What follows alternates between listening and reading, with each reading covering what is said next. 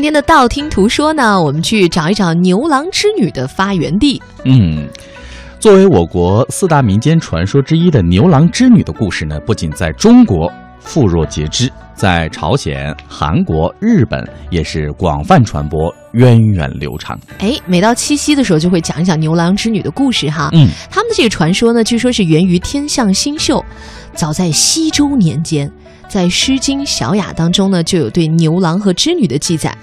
这儿呢，对于织女和牵牛这两个星星哈，只是作为一种自然星辰的形象，引起了一些隐喻式的联想。当时还没有那么多丰富的故事情节，但是这个时候已经有一个由头了，作为一个文化因子，开始具备了慢慢的后面演绎出各种故事的这样的一种条件。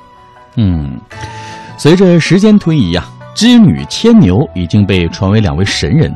昆明池畔的牛郎织女石刻像也是被当地的群众尊称为石爷神和石婆神。久而久之，人们对石像崇敬而迷信，开始顶礼膜拜起来。唐德宗贞元年，贞元十四年，修织女庙，设案供奉，千百年来可以说香火一直很盛。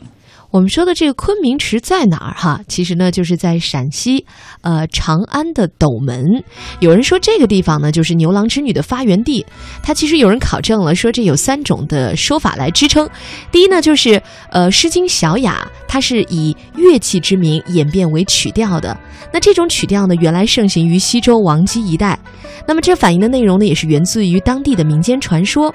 所以，既然牛郎织女最早是在《小雅》里面记载的，而《小雅》呢，又是讲这个当时的长安那附近的，嗯，那所以大家就觉得，嗯，有可能牛郎织女的传说就是来自于长安这一带的。对，那第二个呢，就是刚才前面我讲到的这个石刻像哈，牛郎织女的石刻像是引发牛郎织女传说的原型。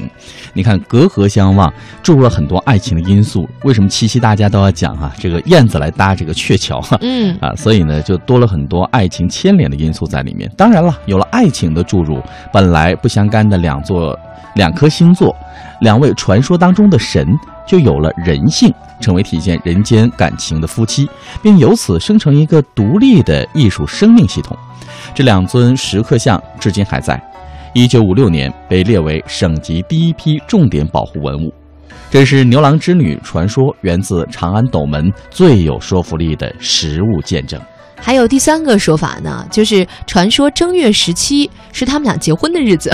哦 哦，结婚纪念日哈，没有七七是相会的日子，然后正月十七是他们的呃大婚的结婚纪念日。嗯，那么在长安这个地方呢，在这两个特殊的日子，当地都还有庙会的习俗，所以你就会想，庙会一般都是有一些节庆来的，那为什么会在特殊的这两个日子里有庙会呢？这么想来，觉得哦，牛郎织女在这里也是很有可能的。嗯，呃，其实，在嗯古代的时候，古人们谈恋爱也真的是不在话下呀，对呀、很含蓄，但是也很优美。